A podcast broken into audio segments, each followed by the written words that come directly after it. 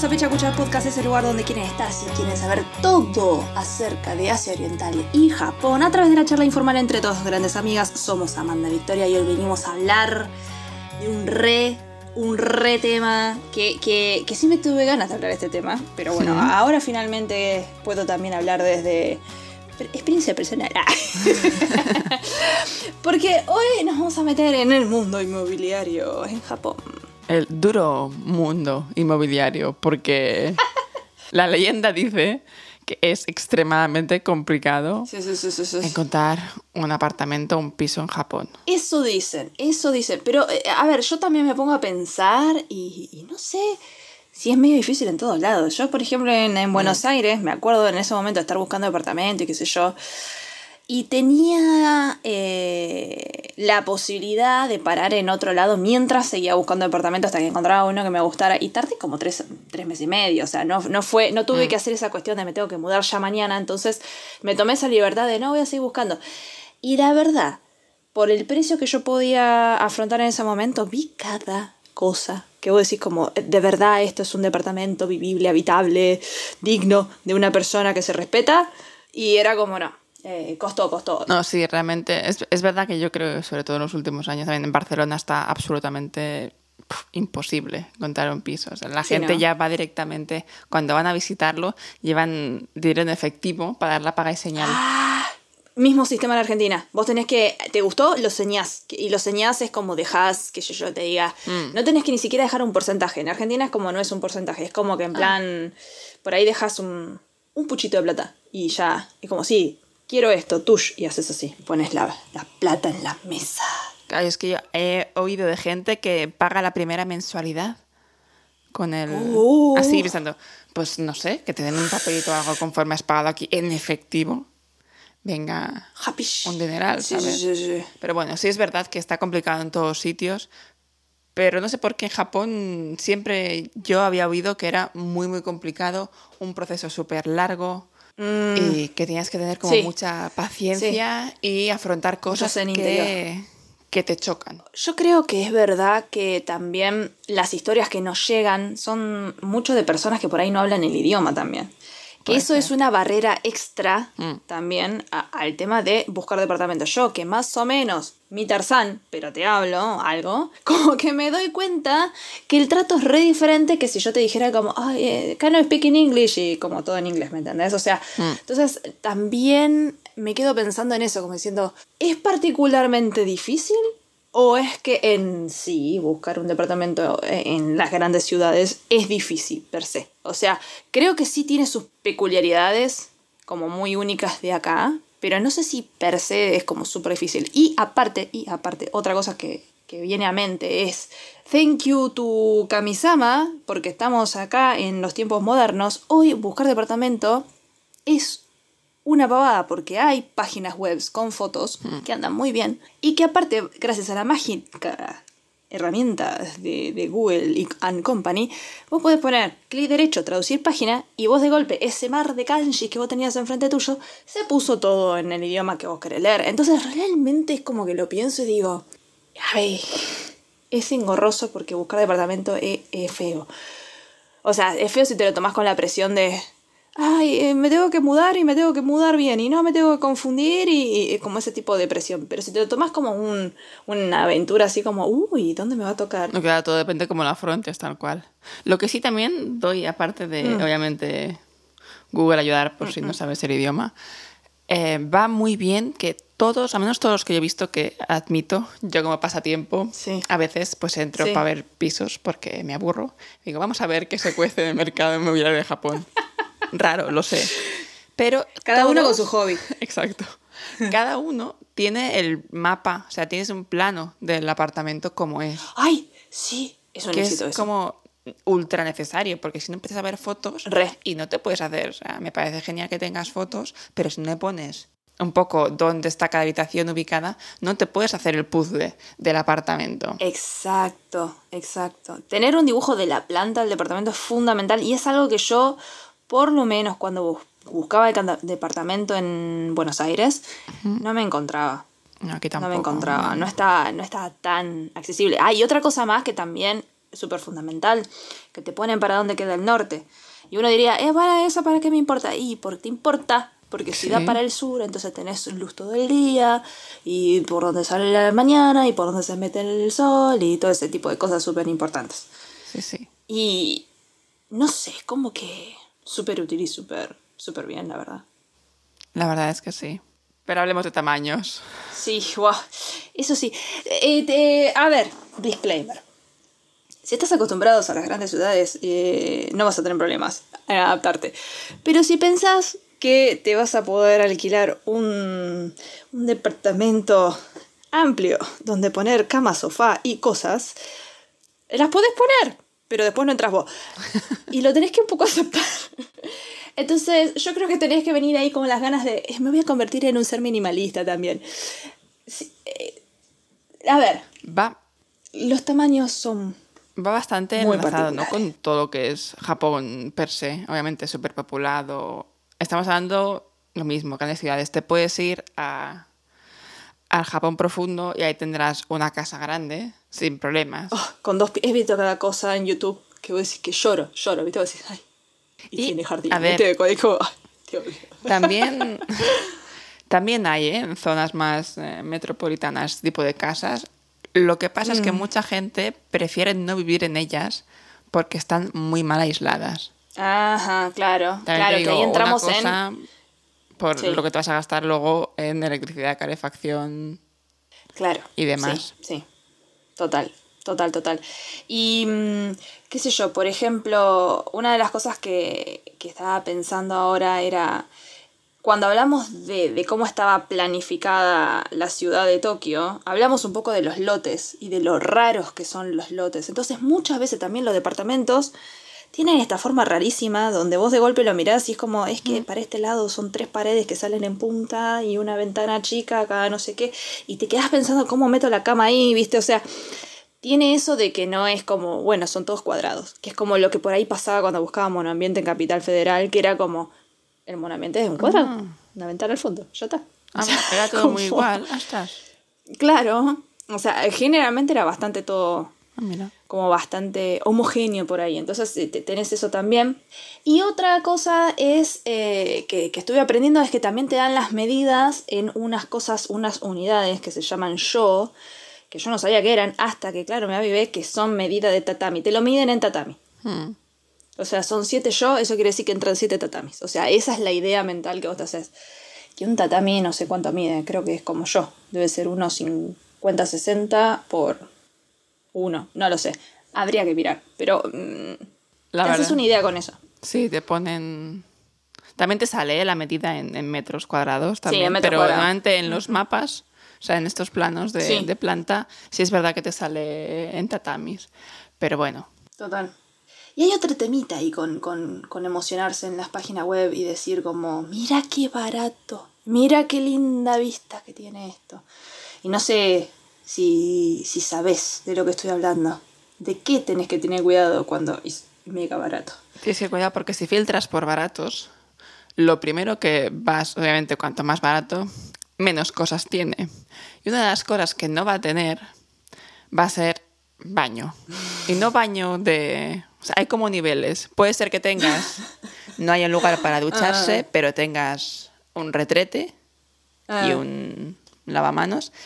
Y podemos irnos al nivel de que no haya ni siquiera un retrete y tengas que irte pues al piso, no sé, el mismo piso o piso de abajo y sea, yo creo, como el equivalente a compartir piso en el fondo, solo que tú tienes una habitación cerrada y no está dentro de un piso más grande, sino que es un pasillo con muchas habitaciones, muchas estancias. Tal cual. Pero sí, ojo, porque si quieres eh, poder ir al baño en pijama a las 3 de la mañana eh. sin tener que moverte mucho, ojo. No va a pasar. Es que, a ver, es una de esas necesidades que uno pensaría que es como, ¿cómo no va a tener baño? O sea, como... Eh, y, y realmente hay un montón de casas que no las tienen. Más todavía cuando, cuando son más antiguas, más 40 años de antigüedad, 50 años de antigüedad. Algunos han tenido, digamos, el cuidado de lo que era la letrina lo pasaron a inodoro, pero algunos ni eso, tienen la letrina sola. Y después tenés esa cuestión de que, ah, y si me quiero duchar, ¿qué hago? Pues nada, eh, estoy ahí. Es verdad. Porque Es también es, es que es otro tema, porque también estaba mirando, pero no estoy encontrando mucho cento, o sea, baño público en Tokio. Yo no sé si eso cambió mucho en los últimos años o qué, pero no estoy encontrando tanto como yo pensé que iba a haber. Claro, es que ese es el problema, porque hace un par de décadas, tres, no había tanto problema en que no tuvieras para ducharte en, en, en tu casa, porque en el barrio o el barrio al lado, a lo sumo, tenías una casa de baños donde tú te podías ir a, a duchar. ¿Qué pasa? Que ahora supongo que de poco en poco los pisos van teniendo ya por defecto un baño con ducha Sí. y las casas de baños pues habrán ido disminuyendo y aparte de esto, Sí. de que es, ostras, no tengo baño en, en casa, tienes que ponerte a buscar. Tal cual. A tal cual. Si ves, si estás dispuesto, no pasa nada. O sea, tú puedes ir, ah, bueno, mm, pues eh, tengo que ir al baño. Pues como si fuera una residencia de estudiantes en el fondo, pues me voy a la planta abajo o lo que sea. No pasa No nada. hay, no hay tampoco un drama increíble. No. Pero sí que es cierto que mira antes los alrededores Mm. a cuánto te queda el lugar de ducha más cercano. Es que total, porque me pasaba eso, era como incluso le quería empezar a poner ganas, porque a, a todo esto... Sí, a- igual nos falta detalle. Entonces, eh, digamos que lo tengo muy fresco el tema porque he, he incursionado en el mundo inmobiliario japonés, eh, en, en especial en, en- en el mundo inmobiliario de, de Tokio en particular. Y, y tiene eso, viste, como que por ahí esto, ¿no? Que decía como, uh, bueno, pero pará, podría acostumbrarme a no bañarme en mi casa. Y... Pero empezaba a buscar en los alrededores y de golpe no había un baño público cerca. Entonces era como, igual no sé cómo hago, ¿viste? Hmm. Pero, pero sí, hay, hay que tener un poquito cuidado con eso. Pero bueno, qué sé Y yo. bueno, así tú que has estado buscando ya piso, estás ahí con la mente fresca en esto. ¿Qué. ¿Cómo está el tema? ¿Cómo está el panorama? Si venías acostumbrada a pisos de madera de verdad y a ver a través de la ventana que hay del otro lado de la ventana, pues... Que dejen de ser tus prioridades. Porque... Ay, Dios. O sea, yo ya sabía que las paredes eran de símil cartón. ¿eh? No, vale, mentira, no, no, no, no seamos malas. No, son, son, o sea, también, las paredes también. Pero vienen todas con Eh, este sí. empapelado genérico y aparte con esta cuestión de que vos no puedes agujerear. Entonces la gente que viene con esas ganas de voy a poner un cuadro acá. No, no puedes hacer un agujero en la pared. Sí, ojo, cuidado, sí, sí, nada de chinchetas, ni pines. Ni nada. Además tienen, tienen la pared y suelen tener papel, pin- papel pintado, es un papel que tiene como un enrejado blanco, ¿no? Sí.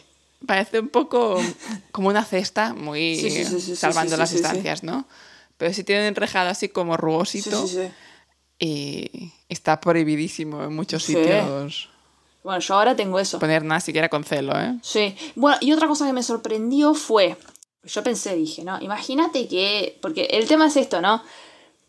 Yo no usé empapelado casi nunca, o sea, en, en Buenos Aires se estila pared pintada de material. Entonces, ¿qué Mm, pasa? Vos, sí. vos haces un agujero, después le pones masilla y lo pintás. O por ahí, por ejemplo, en el caso del departamento de Buenos Aires, cuando me pidieron que lo entregara de vuelta, me pedían que lo entregara recién pintado por mí.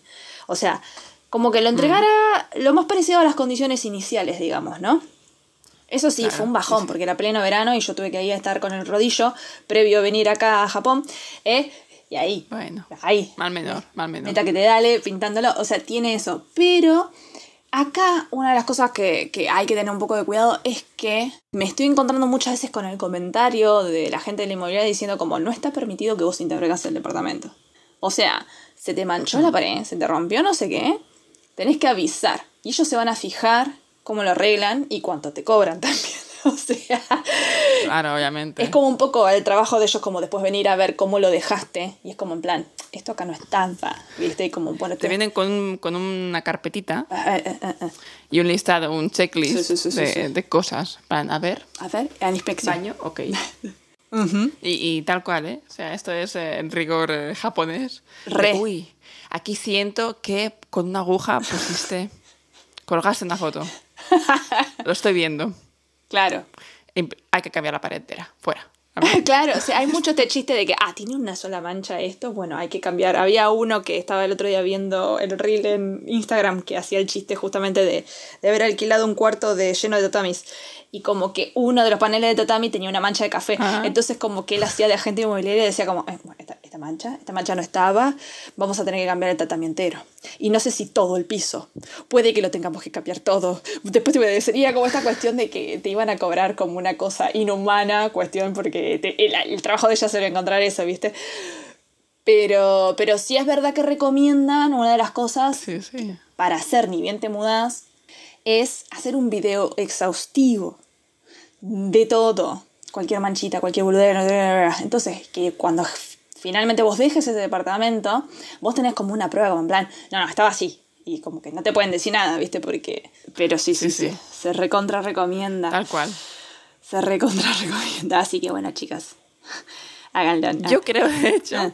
lo que has dicho del tatami, no sé si también tema de costes y demás, de mantenimiento, pero creo que mucho suelo, porque sí que es verdad que encuentras piso Ah. estilo japonés, que es tatami, o estilo occidental, que bueno, Es- tampoco es es- madera, es occidental. eh, parque plástico. Sí. En Plástica Holandia. Pero...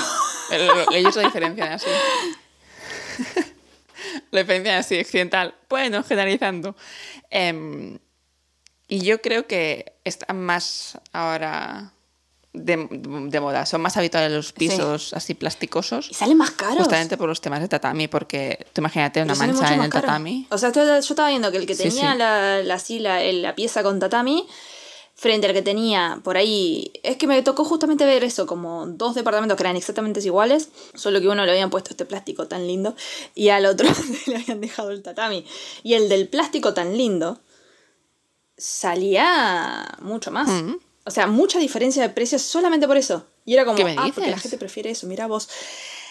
Pero eh, guarda, por- yo también. Yo había pensado al revés. Otra cosa que estoy viendo es que eh, guarda cuidado con cuando es así también, porque yo no sabía. Pero vos en el piso de abajo del tatami no necesariamente necesitas un material rígido.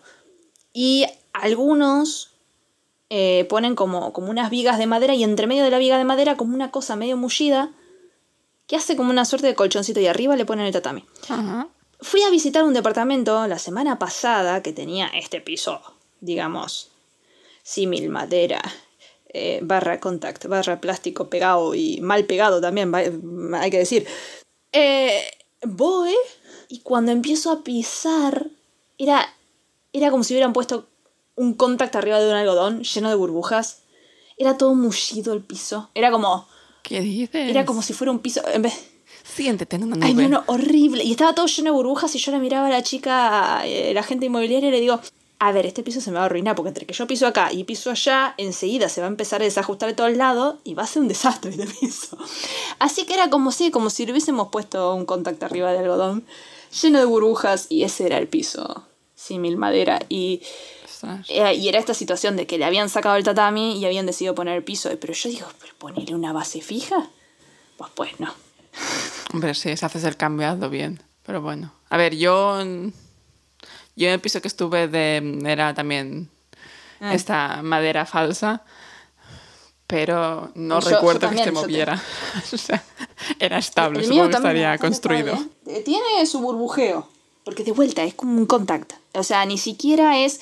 A ver, porque se, se puede inflar. Claro, sí. es que es, re- literal como un poco más grueso que un contact, pero es un contact, no es como el piso de falso de piso flotante. ¿Viste? Cuando vos pones las tablas que son símil madera, Mm. Pero son tablitas. O sea.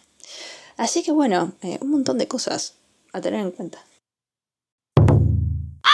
Y en la sección de hoy nos había tocado sorteado que teníamos que hablar de alguna anécdota pero dentro de la sección nostalgia. O sea, dentro de lo que nos produce la nostalgia, así como en plan, oh, ¿te acuerdas cuando éramos niñas y bla, bla, bla, bla, bla? Teníamos que traer una anécdota X. Ese contexto, te puede pensarla mucho, porque eh, siempre caigo en lugares comunes. De, me acuerdo cuando vi tal anime y no sé qué, y siempre caigo ahí en, en- como en, en el vórtice de otaku, digamos, ¿no? Y, y traté de salir. Entonces, para hacer un poco eso, voy a traer una anécdota nostálgica muy producto de lo que me está pasando ahora, que es que, bueno, pues nuevamente estoy viviendo en Japón. Y la anécdota es justamente de mis 48 horas, primeras 48 horas en este país, hace 10 años atrás. Y yo creo que si hay algo que recuerdo con mucha nostalgia, que es primero el nivel de desoriente que yo traía cuando llegué. O sea, claro, porque, a ver, era la primera vez que iba a vivir sola y vengo al otro lado del mundo después de 30 horas de viaje, un jet lag que no vea. Y viajé con dos bolsos de mano de 10 kilos cada uno, esas eran mis valijas. Eh, y, viste, cuando viajas así como que te sentís improvisada, o sea, yo no era improvisada para nada, pero me sentía un poco improvisada. Y estaba con este miedo de que sabía que tenía el dinero para subsistir unos meses y no tenía la noticia de si me había salido la beca o no. Entonces era como, bueno, o estoy todo el año lectivo con la beca o me quedo X cantidad de meses porque es lo que me alcanza la plata. O sea, era todo así. Claro. Y me acuerdo de llegar y no hablar el idioma para nada. Y al principio nada, me, me, encierro en el cuarto, viste, duermo. Obviamente me reciben los managers re bien, me saluda la gente. Al principio yo estaba, estaba muy desorientada.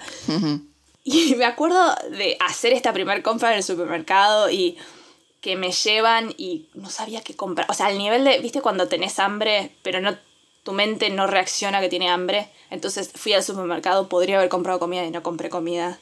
Y era como, ¿qué necesito? No sé. Creo que shampoo. O sea, y terminas comprando un shampoo súper caro, no entendés nada, está todo en japonés. No existía Google Translator. O sea, era como, ahora ponemos así la cámara y traducís. Ese momento era todo así. Y me acuerdo de estar como muy desorientada y yo creo que en las primeras 48 horas, yo creo que no, o sea, fue al, fue día siguiente, fue al día siguiente. Finalmente me acerco a la cocina y que compartíamos cocina. Sí. Y de golpe estaban juntadas todas las españolas y, y la chica italiana. Y yo me acuerdo de esta situación de, oh, oh, son, son, son, eh. Son como cercanas Te a entiendo, mí, te culturalmente. Dije, eh, eh. Y fue como, hola, ¿qué tal? Y ahí, ahí finalmente fue como, no, me llevaron a este supermercado. Y como esta cuestión de, no, ese supermercado es el caro, el que tenés que ir es al lado. Y ahí aprendí que existía Gyomu. Y se me empezaron a ir los miedos de que no me iba a alcanzar la plata. Y se generó este. este teníamos estos celulares eh, que, se, que se cerraban con tapita. Pero como teníamos todos el mismo celular en la, en la residencia, porque nos llevaban todos a la misma compañía de celular, eh, teníamos mensajitos gratis entre nosotros. Entonces empezó a generar esta dinámica de voy a desayunar, vamos. Entonces todos los días a las 7 de la mañana me sonaba el celular y después íbamos a merendar y que no sé qué. Entonces yo recuerdo con mucho cariño esa cocina sin ventanas, donde pasamos tres o cuatro horas charlando pavadas y haciendo la cosa muy latina de la merienda que no existe eh, en las culturas asiáticas, creo yo. Eh, Y tanto así que después nos ganamos un premio a, dentro de la residencia de las personas que pasaban más tiempo en la cocina, porque de verdad entraba cualquiera a la cocina y estábamos todos nosotros como chuco, chuco, chuco. Así que esa sería como mi anécdota nostálgica. Sí, sí, sí. Muy bien, muy bien. Mi pequeño hogar Sí, en Japón. muchas horas en esa cocina, tal cual.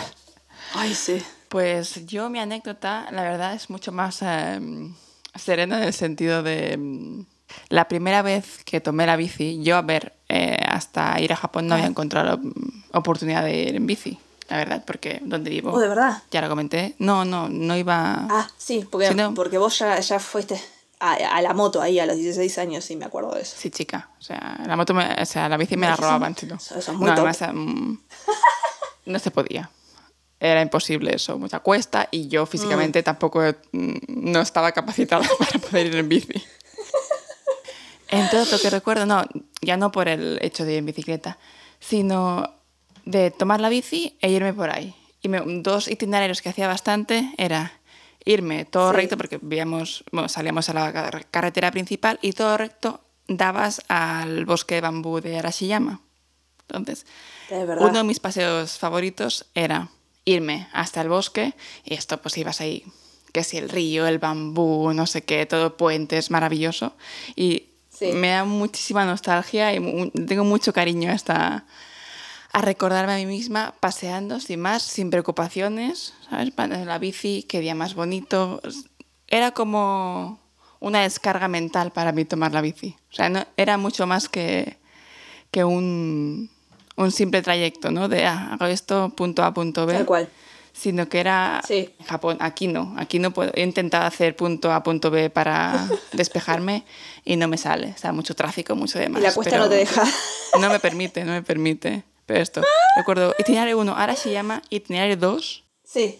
bordeando el río de Kamogawa. Oh. que te encontrabas la escena típica Sí, de sí, los sí, sí, sí, sí. del río que tiene como estas construcciones, no sé si es hormigón, no sé si son piedras, pero que bajas, que tiene una escalerita y puedes ir paseando Ah, por ahí sí. y siempre te encuentras a alguien, ¿no? Unos jovenzuelos con un helado o tomando algo y charlando. Patitos. Y lo pienso con, oh, qué nostalgia, ojalá volver a, a vivirlo, ¿no? Poder ir en bici Sí. y encontrarme con estas escenas en el día a día Obvio sería, sí. oh, lo recuerdo con mucho Obvio que amor. sí. Es que yo creo que, que Kioto, yo también la tengo asociada a la bici. Es como que ahora estaba pensando, digo, por ejemplo, ahora que lo tengo cerca y tengo este, esta situación tan afortunada, eh, el otro día que estaba pensando, ah, podría ir, enseguida pensé en como, ah, y voy a tener que alquilar una bici. Porque para mí, Kioto en bicicleta es otra Kioto. Es como, te permite eso de realmente ir como paseando la ciudad de una forma distinta que lo harías en un transporte público. Es como, es totalmente distinto. Tal cual. Es totalmente distinto. Y como las distancias son bastante grandes, por ahí caminando tampoco llegas a los lugares que la bici te puede llegar a llevar. Mm. Yo con nostalgia el que recuerdo era eh, cuando, o sea, había como una forma de ir de la residencia a la facultad como muy rápida, Sí, entre casitas y qué sé yo sí, sí. que era todo. Es, que, es que Kioto es preciosa. Pero, más allá de que era preciosa, eh, a veces hacía el desvío y me metía por el templo budista que quedaba a mitad de camino. Y vos lo que podías hacer era meterte en el templo budista, que era muy, muy grande, Sí. y salir a la calle principal del otro lado. Entonces yo a veces hacía eso y que te generaba un poco esta sensación de, de meterte en la propiedad privada de alguien, porque estaba Tal abierto cual. al público, pero estaba bastante Tal cual, era poder ir en bici sin tener que bajarte, que era como rarísimo. Era muy raro. Era muy raro. Entonces, bueno, yo me acuerdo ese, ese recorrido con mucha nostalgia también. Sí, así que bueno, aprovechamos para deciros que si alguna vez podéis, si es la oportunidad de ir a Kioto, intentad Mm. alquilar una bici un día e ir a pasear porque es precioso. Re sí. Así que nada, y con muy esto, ¿qué nos toca Mm. para la semana que viene? A ver. Tu de Neswick salió sorteado un tema que, que yo sé que, que vas, a, vas a padecer. Yo, yo voy a padecer al menos. Biografía. Biografía. uf, Vamos a tener que traer y el- la vida de alguien. Vamos a tener que hablar de una persona eh, que, que vive o ha vivido. Y la palabra disparadora es lápiz. Así que, pues, pues eso. eh, no sé.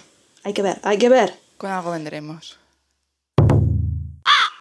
Y siguiendo con el plástico y pisos Mm. de plástico y demás, otra estancia que tiene, Sí. cuando entras en ella, te invade el plástico, Ah. es el baño. Porque Ah, realmente el baño es muy distinto a lo que podemos encontrar, eh, yo creo, en Argentina también, en Barcelona. Tú sueles ver una baldosa, un azulejo, que también te ayuda, ¿no? Para mm, que se pueda fregar más y, y sea más Exacto. apto para el agua. En Japón también optan por la alternativa de, vale, que sea apto para el agua y fácil de limpiar, pero es absolutamente todo de plástico. Es una unidad encajada y enclastrada que hasta el techo es de plástico, ¿eh? O sea, tú te puedes duchar con Sí, sí, elefante sí, si sí. quieres, que no pasa nada, porque... No pasa nada. Es como, yo, yo si lo tengo que pensar, es como un poco, eh, como si fuera un baño de barco. Tal cual. Como esta situación. ¿no? Como cápsula. Hmm. Es que ya viene así. Es más, estaba viendo la otra vez un documental, un documental, oh, palabras mayores, no sé, un video de YouTube. Va, Vamos a decir la verdad. Eh, estaba mirando, es que yo me quise hacer la culta. Eh, estaba mirando un video de YouTube y estaba este flaco justamente mostrando cómo había remodelado su casa y comentaba los gastos que había tenido que afrontar porque decidía, no, quiero una bañera un poco así o asá, o quiero no sé qué o así o asá. Y por querer cosas aisladas, distintas, se le iba muchísimo el presupuesto por no comprar justamente estas unidades prefabricadas de, Sí. eh, en plan, bueno, el baño, ya está, pum. Y de hecho también lo que me chocó a mí de estas unidades Mm. es que sí, como dices tú, lo de barco, porque tiene el, la bañera, Sí. comparte el grifo con el Ay, lavamanos. buenísimo eso. Es muy divertido. Va- O sea, para que se den una idea, está, estaba el lavamanos, o sea, tenés, siempre es el inodoro, que por razones de espacio viene en diagonal. Porque, porque si te sentás como derecho, digamos que La pierna no cabe. está como muy incómodo. Claro, exactamente. Entonces tus piernas tienen que entrar en diagonal en la unidad. Entonces vos, ya el inodoro te ha puesto en diagonal. Y después al lado tenés el lavamanos y la canilla gira sobre sí misma y gira para, para hacer para cumplir la función de, bueno, lavamano, o la puedo girar para llenar la bañera. Entonces la bañera está abajo del lavamanos, a mitad del lavamanos, digamos, ¿no? Y ya arranca la bañera. Entonces es como una cosa medio extraña. Entonces también tiene esto de que cuando te miras en el espejo en el lavamanos, un poco como que te tenés que ladear. Es extraño, porque, sí. como, porque tenés la bañera ahí al toque. Te terminas acostumbrando, ¿eh? No digo que no. Y aparte ahora yo agradezco este, esta situación de... Yo tengo esta, esta unidad de baño, que está bien, que me di cuenta ahora que mi unidad de baño se nota que es un poco más cara, porque es un poco más grande que las que he visto. y la bañera es como una bañera de verdad. Y el lavamanos es como de verdad también. Y el inodoro está re bien. Mm. Sí, bajas mucho como la vara, las exigencias, después de ver muchos departamentos. Pero está muy bien mi baño. Yo ni bien entré fue como un shock cultural, pero está muy bien. Y lo que tiene ahora, que sí me encanta, y me di cuenta que ya me acostumbré y ahora es como, che, me gusta este baño, es esta cuestión de que justamente es unidad, entonces la bañera y el piso no hay una división entre eso, es una unidad y tiene canaletas en el piso ya dibujadas.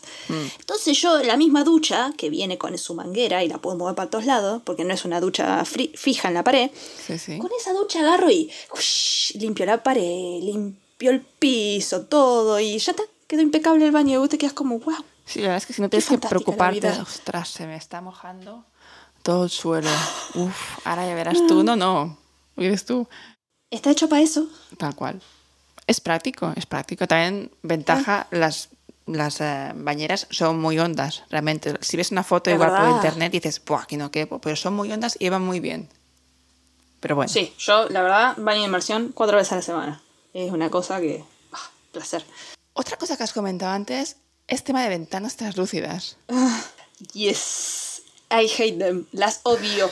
¿Sí? Porque la- sí, las detesto con todo mi ser. Las ventanas translúcidas, eh, o sea, esas ventanas a través de las que entra luz pero no entra el paisaje, eh, son una porquería porque es como casi como tener una luz artificial prendida todo el rato, o sea, ¿entendés? No, yo no veo qué pasa afuera, que si hay viento, que si un pajarito, no lo estoy viendo. Me pone mal, me da una sensación de encierro que no me... Pero no es me todo porque suelen tener, ¿no? Como doble.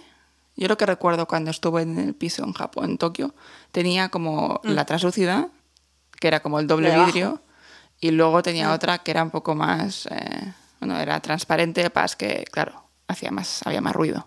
Claro, bueno, a ver, yo por ejemplo en la habitación en la que estoy ahora tengo transparente. Pero la mayor parte de los departamentos que estuve viendo, y yo creo que también es por el presupuesto que estoy manejando, que es un presupuesto muy, muy, muy básico, es como muy básico, para Tokio al menos. Entonces, sí te pasa que, a ver, que so- yo te entiendo que solucionan muchos problemas en uno poniéndole translúcida, o sea, es más, eh, es más aislante del sonido, y te da mucha mayor privacidad. Eso es verdad. Eh, eh, Sí. Y como que si vos, si querés mirar para afuera, la abrís y ya está, no pasa nada. Pero es verdad que he visto poco panel doble, digamos. Panel doble diciendo esta cuestión de puerta-ventana donde la mitad de abajo es translúcida y la mitad de arriba es transparente. He visto pocas de esas. Mira, Pero de vuelta, estoy manejando un presupuesto muy básico. Remember. claro, claro. Entonces es como que... Si no he visto tantas transparentes. No he A visto ver, transparente. Puede ser y- también la ubicación, porque yo recuerdo en el piso donde estaba era transparente, o sea, transparente, era translúcido. Mm. Eh, la primera hoja sobre todo, que es la que más tiempo tenía, porque enfrente yo tenía la maravillosa vista de un Love Hotel de, de mi departamento. Uh, Entonces, Hay Victoria con los binoculares. Eh, sí. a lo que ¿Cómo ven- que no? A lo que es que no sé si es un truquillo o algo, porque sí que es cierto que la distancia, ¿no? Según la ubicación de- del piso, te costará más o menos. El precio puede oscilar muchísimo. Mm, Entonces, sí. No, no, no, sabes. No, es que de verdad, yo con el presupuesto que estuve viendo vi cada cosa. Y entre una de ellas estaba como en plan, un fin de semana que me la pasé recorriendo pisos y, y vemos una porquería atrás de la otra, porque realmente era como, ¿viste cuando, ¿viste cuando vos ves a la gente inmobiliario, inmobiliario mirándote con ganas de como, está bueno, ¿no? Y vos sabés que no. ¿Viste? Decís, no, no, me lo estás ¿Qué te va a queriendo decir? encajar. ¿Qué te va a decir? ¿qué de te va a humedad decir? aquí. No. No. Pero eh, venía de dos lugares donde yo pensaba, vivo acá, me agarro neumonía la semana 2. Dije, bueno, no, vamos a salir de acá. Vamos al tercero, que el te- después de ver dos feos, te pasa eso también, ¿no? Como que te adaptas a cualquier cosa más o menos. Mm, estándar va hacia la barra baja. Sí, sí, sí, te ponen, te ponen ahí como muy humilde, digamos, ¿no? Y vamos, vemos, y ahí teníamos la doble ventana donde tenías traslúcido transparente, bien, fantástico. Problema del departamento. Y quedaba una autopista triple. Y vía de tren. Y Ostras. fue como, era como un sonido de fondo, ruido blanco permanente, ambulancia. ¿Viste? Vos decís, Guau, no, no puedo vivir acá. Pero triple, o sea, en plan, en plan autopista abajo, arriba un tren, un Madre segundo mía. piso que otra autopista y otra autopista. Y yo me quedé como, "Wha- ¿what? Así que bueno, sí, o sea, te- te- tenés eso. Pero yo creo que es por el precio que manejo. Que, o sea, que para el que lo Jetta entienda, en yenes el presupuesto que estaba manejando es entre 45.000 yenes y 55.000. Eh, 60.000 ya sería como un montón. Contemos Pero, que ahora eh, sí, ubicación para cambiar a euros, que mira esta mañana, 50.000 yenes Sí. serían como unos... No llega a 350 euros. La verdad, que he mirado. No, en euros está re bien. Sí, el, el, el yen Sí. está desplomadísimo. Que, mm, Está terrible. Pero el tema es que eh, soy un estudiante de cada otra vez. y cobras en yenes, Entonces- que obviamente no y cobro en yenes. O sea que adáptese, señora, al presupuesto que tiene. Entonces, bueno, estoy en esa. Después, eh, tal vez en un par de años ya mi situación sea un poco distinta. No lo sabemos. Pero ahora es como lo que puedo pagar. Y fue como, bueno, vamos a ver. No, ¿y qué? Ay, así que bueno, tiene eso. Para encontrar, empezar a encontrar lugares como un poco más accesibles, ya te tenés que como ir un poco más lejos de- del centro-centro. Obviamente, si querés, "Guay, quiero vivir donde viven los hosts. No, A no ver, vas no, a poder vivir en vida. Shinjuku No, y también en un departamento que se respeta. No. hay que tener muy presente esto. Si hay supermercado cerca, si hay una estación de tren cerca o de metro, Sí. supongo Mm. que cuanto más cerca, más, eh, más caro es. Mm, Yo tenía una estación cerca de tren, ah, pero bueno, tampoco... No me ma- yo me manejaba entre los 70.000, 80.000. Claro, eh, es Porque que- era, claro, estamos pensando que yo iba con la empresa, obviamente, no me iban a... Pero yo creo que a Si partir hubiera de ido yo, habría sido otro 66.000, yo creo que a partir, a partir de 65.000 empiezan a aparecer departamentos que son eh, como más... eh, como, no quiero decir vivibles, porque todos son vivibles, no es que no. Pero sí, sí como un poco más decentes. como en plan, se nota que el que construyó esto pensaba en, en quién iba a usar esto y vivir acá. O más. También lo que creo puede pasar con departamentos más baratos, sí que si vas a estar a largo plazo, Mm, es más conveniente, es más, más fácil porque eh, no vas a tener la cocina, no vas a tener los fogones, pues te lo compras tú y ya está. Sí. Yo cuando, cuando buscaba, claro, estaba limitada porque, bueno, aparte le digo, esto era con empresa, obviamente. Claro, no- claro, claro. Me estaban mandando ellos allí, Ah. no es que hubiera ido yo. Entonces, claro, era poco tiempo, tenía que buscar algo que tuviera ya cocina, que Claro. tuviera platos incluso, pero era estilo Claro. short stay, para un par de meses. Claro, claro. Entonces, tiene como cosas comparables con lo que estás buscando tú ahora, que es para vivir ahí ya largo y tendido, Sí, pero sí, otras sí. no, obviamente, Obvio. será precio. Y sí, es como que tenés que empezar a hacer de eso. Mucha gente habla de la línea Yamanote, que es la línea de tren esta que en los planos aparece circular, pero yo no sé qué tan circular sea en el mapa de verdad. ¿eh? Pero me hace acordar un poco como en Roma cuando te dicen vivo adentro o fuera del acueducto, ¿viste? Que también de vuelta es un círculo en Roma que es como que te, te- si vos vivís del lado adentro es donde está el coliseo y sale más caro que afuera fuera del acueducto. La Yamanote es como un poco así también. Entonces, tenés que empezar a ceder un poco de distancia. Y guarda, uno se empieza a poner quisquilloso. Porque, como de vuelta, los precios tienen que ver mucho con qué distancia vos tenés a la estación de tren. Vos pensás, empezás a entrar como un poco en, este, en esta forma de pensar de, oh, no, tengo que caminar siete minutos hasta la estación, es un montón. Y vos después lo pensás, lo que le hacías en tu barrio, en tu casa, en toda la vida. Y era como, "Pff, pero si yo te caminaba 20 cuadras y no pasaba nada, ¿por qué de golpe te importa? Entonces es como, ¿a cuántas cuadras estoy? Porque estoy a el que en 12. Japón importa. Ya está. es que importa un montón y pierde mucho el valor la casa dependiendo de... Sí, es como... Bueno, por ejemplo, yo estu- estuve haciendo un poco de investigación ahí en YouTube viendo gente que mostraba sus departamentos o qué buscaba. Y me encontré un montón de gente como en plan, ah, bueno, no sé, eh, tengo poco espacio. Y cuando veíamos, era como unos departamentos, 55 metros cuadrados y 198 mil ¿Pero qué me Y yo, y, yo, y esta persona es un estudiante, digo, como en plan, yo como que estoy como tres, cuatro veces por debajo de eso. Y yo me estoy adaptando a la cosa. Y como que yo veía que le preocupaban esto, como en plan, una de las preocupaciones era, porque tal departamento X que fui a ver me quedaba a 10 minutos de la estación y el otro me queda a 7. Entonces el de 7 gana. Y yo digo, a ver, que son 3 minutos. A ver, yo... Tal cual, realmente ese es el baremo que vas a usar para decidir uno u otro.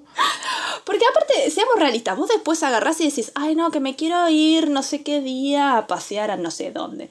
Y resulta que caminaste toda la tarde porque te la pasaste mirando tienda y, que- y estuviste todo parado toda la tarde. Y después vos no sos capaz de ahorrarte unos yenes para irte 10 minutos más de la estación. Eh, Viste, como que empezás, tenés que empezar como un poco a salir de la lógica del japonés que busca departamento, porque si no es como muy fácil entrar en la trampa de, de incluso lo que ellos te venden como copado, como diciendo, no, no, mira este, tiene una ventana menos, pero estás a cinco minutos de la estación. ¿Viste? y vos empezás Es que es como, eso, las "Ah, prioridades... Ay, señor. Bueno, es, es- supongo que ellos lo miran al revés de nosotras, ¿no? Re. Yo prefiero que tenga más luz Bueno, y, y sí, andar, porque total. es eso, no sé. Bueno, mi agente inmobiliario, uno de los que yo contacté, me dice, como, ¿cuáles son tus condiciones? Y yo tenía pocas condiciones, la verdad. Era como en plan, que los pueda pagar uno, dos, que los pueda pagar tres. Y el tercero era, que las ventanas en lo posible no sean translúcidas, porque a mí me deprimen. Y después hablando me dice, es la primera vez que alguien me dice como, no quiero ventana translúcida, pero me dice... Pero tenés mucha razón, como que después se puso a pensar como, claro, la vista. Y era como, y sí, señor. o sea, ¿Y has encontrado al final entonces algo con ventana transparente? Así parece, así Uh. parece. Eh, eh, tengo noticias. I have news. I have news. ¿Qué me dices? Pan caliente. eh. ¿Debemos, ha- Hoy ¿Habemos recibí un mensaje apartamento? Tal vez. Tabú. ¿Por qué? Porque es así, después de mirar un montón de departamentos, que después me quedé, después me empecé a sentir culpable de quejarme, porque yo creo que habré visto en total, en persona, un total de seis departamentos, Ah. que estuvo muy divertido la experiencia, porque aparte, cuando, es, es poco, Es poco, sí. pero es, es poco para el japonés promedio, que parece ser que mira un promedio de 10 o más. Salvo que estés al horno en época de, eh, no sé, alta temporada de búsqueda de apartamento, que ya sabemos por capítulos anteriores, que es abril, marzo, que es cuando todo el mundo se decide que vamos a cambiar trabajos y empezar la escuela todo al mismo tiempo. Que ahí como que los departamentos como que desaparecen como pan caliente. Entonces vos empezás así como un ratito como, ay, no sé, me lo voy a pensar o lo quiero ver y ya uno dijo, lo quiero y estás ahí como, ah. Y en cuestión de horas cambia mucho el mercado. Claro. Cuando no es así la situación, como es mi caso, que es como que estoy un poco fuera de la época del hot sale, em, tenés esta, esta oportunidad de empezar a pensar un poco más. Te van a apurar, a apurar igual, pero bueno, me di el lujo de ver varios. eh, y finalmente eso, terminé eligiendo uno medio apartado y, y no sé, lo tengo que terminar de decidir ahora. Pero hice la grande, bueno, por lo pronto lo reservo, después lo analizo, porque una de las priori o sea, una de las cosas copadas de acá, que yo no sabía, es que vos podés como, eh, digamos, inscribirte o, aplicar, ¿no? A un departamento, como diciendo como, sí, lo quiero rentar. Y sí, eh, toma, acá tenés mis papeles. Y ellos te tienen que hacer como una suerte de evaluación. Te van a mirar como tu cuenta bancaria o un poco tu background, ¿no? Y después te dicen ellos si te aprobaron o no. Mm. Y vos igual tenés la posibilidad de darte de baja. O sea, como en plan, bueno, dije que lo iba a alquilar, pero me arrepentí. Ah, Si te arrepentís, no te cobran. Que fue Mira, como, wow, es un montón. extraño, No sí, es sí. como esa. Aquí no, aquí extraño como es paga y no señal. es- y Claro, una vez que no. vos ya señaste, ya está. Sí, Aparte, no puedo decir, viste que yo te di no sé cuántos pesos la semana pasada, devuélvemelos. No, no existe. Es como ya lo señaste. Ya no está, o sea, no he escuchado casos de, no me devuelves la señal, no. Entonces, bueno, eh, con esa premisa me, me aventuré y reservé uno que bueno, voy a ir a analizar ahora, pero me, me aprobaron. Ya me ¡Oh! dijeron, me dieron el alta de... ¡Yay! Thank you. Así que bueno, ahí todavía estoy eh, pensándolo, eh, si, si es o no es, pero bueno, capaz que es. Y, y sí, que te empiezan a agarrar duda de todo, porque qué sé yo, empezás a, a enterarte cosas como que si fue construido antes de los 80, entonces de la nueva ley de los terremotos o no es, o sea, si hay un terremoto, ¿se te cae encima la casa o no? ¿Es de madera? ¿No es de madera? Como un montón de cosas que es como... Y aparte, otra cosa, a mí me tiran un barrio o una estación y yo no tengo ni idea. Me dicen, queda en tal área y yo no sé qué hay. Claro. ¿Viste? O sea, me acabo de mudar acá hace tres meses. Más allá de los barrios más turísticos, es como, menganita de tal. ¿Qué sé yo que hay ahí? ¿Viste? ¿Hay supermercado? ¿No hay supermercado? ¿Está buena la zona? ¿No está buena la zona? Sí. Es Japón, es seguro en comparación. eh, no te voy a mentir. Pero, ¿viste? Empezás a dudar un poco de todo. Claro, no, obviamente, es un paso, es un paso grande a, tomar. Y además, no sé ahora cómo estará el tema, pero sí que inicialmente te daban, tenías que abonar pues el mes o X meses, porque tampoco hay un, un estándar unificado para todo Japón, cambia en función de la inmobiliaria, la web que hayas usado. Sí, Tenías sí, eh, el mes en curso, obviamente, más X meses mm, para la inmobiliaria como sus, su comisión. Luego también tenías el depósito, obviamente, que si cuando luego te vas está todo bien, te lo devuelven o te, te rebajan en función de las mejoras o reformas que haya que hacer. Y por último, el que puede chocar más a hispanohablantes que, que, no, que- que no conozcan Japón, es que tú al propietario tienes que darle un dinero para agradecerle que te haya alquilado ese piso. Exacto. Sí, sí, sí, Entonces, sí. no están absolutamente todos los pisos, pero yo cuando miré hace muchos años eh, estaba prácticamente en todos. Ahora, ¿cómo está el tema? ¿Has podido librarte de esto o hay que dar las gracias? No, sí, sí. Incluso lo puedes dar como, como, lo puedes usar como filtro dentro del mismo Ah. web. De que no quiero que tenga depósito y no quiero que tenga dinero de regalo. Eh, yo en lo personal no lo puedo pagar.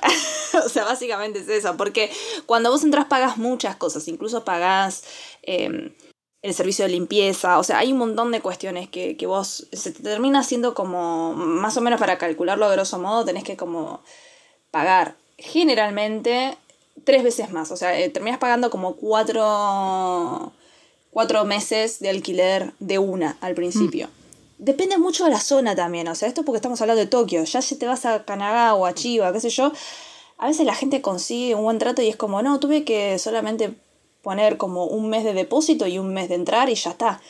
Y entré. Y no tuvo que pagar más que eso, pero es como que depende mucho. Sí, sí, sí. Bueno, mira, al menos si tienes filtros y ahora hay sitios que, que lo hacen y que no. Sí. Igual guarda también, ¿eh? Yo terminé usando mucho la inmobiliaria. Porque te aquí que usando el sitio web, vos decís como, qué lindo este, qué lindo este, qué lindo este. Te vas a la inmobiliaria con esos y te dice, de estos siete que vos elegiste, el único que te alquila es este. Porque es un extranjero. ¿Por qué? Dos cosas. Because extranjero. Because extranjero y because student, en mi Ah. caso. O sea, ya si sos empleado de compañía ya ganas unos puntos Claro. más. Pero como extranjero puede pasar mucho esto de que no te lo alquilen. Tiene un poco de sentido en el término de que el que es dueño del departamento generalmente quiere que se lo cuiden. Y hay muchos que es como que se basan por las anécdotas de otro que de golpe dijo, no, yo le alquilé al extranjero si me lo destruyeron o lo sí, que sea, o que tuvieron mala experiencia, puede pasar. Pero, Muy- pero bueno, que espérenlo. También tema venga. basuras, ¿eh? Yo recuerdo mucho que, que lo comentamos en el reciclaje. Hay muchos propietarios Sí. japoneses que no quieren alquilar a extranjeros porque no reciclan bien. Entonces, si tú no reciclas bien, te puede caer una multa Ah, importante. Entonces, bueno, eso es lo que he oído. Que hay más de un propietario que Sí, sí, sí, sí, por lo menos se escuda en eso, ¿no? En que ah, no, no entienden lo del reciclaje, entonces Total. prefiero no tener problemas y fuera. Total. Parece ser que ahora hay como una opción de departamentos de que podés tirar la basura a las 24 horas del día sin problema. O sea, como que se nota que deben tener sus propios containers de se quema, no se quema, plástico X, y vos vas tirando ahí y de, de repente solamente recolectan eso, o no sé cómo lo harán, o por ahí lo hace el edificio. Ah. Pero eh, ya es otros estándares sí. que aspiraré, maybe in the future.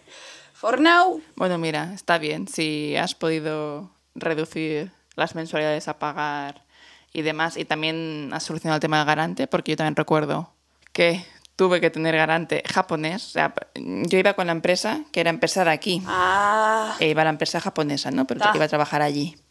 y no les servía como garante empresa extranjera. Tenía que ser la filial japonesa la que diera, me diera su aval para, para poder hacer el alquiler. Buah, claro.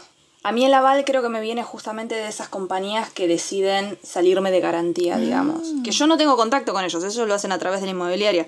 O sea, los que me aprueban son estos, Ok, comillas, ¿no? pero este entra en el filtro. Este Eh, o sea, yo, claro, muchas veces pasa que si tenés un amigo acá viviendo, pagando impuestos, te puede salir de garante.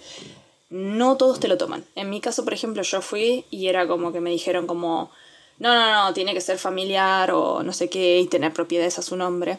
Pero, por ejemplo, otra amiga pudo alquilar y su amigo le salió de garante, o sea, sin ningún problema. Entonces es como que yo creo que depende mucho también eso, de la zona, del dueño de, de la- del departamento que quieres alquilar, de los problemas que se quiere evitar la inmobiliaria.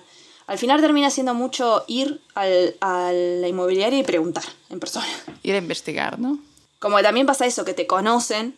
Sí, como que te conocen. Por ejemplo, a mí me pasó cuando fui a la otra inmobiliaria. El primer fin de semana me mostraron todas cosas muy precarias.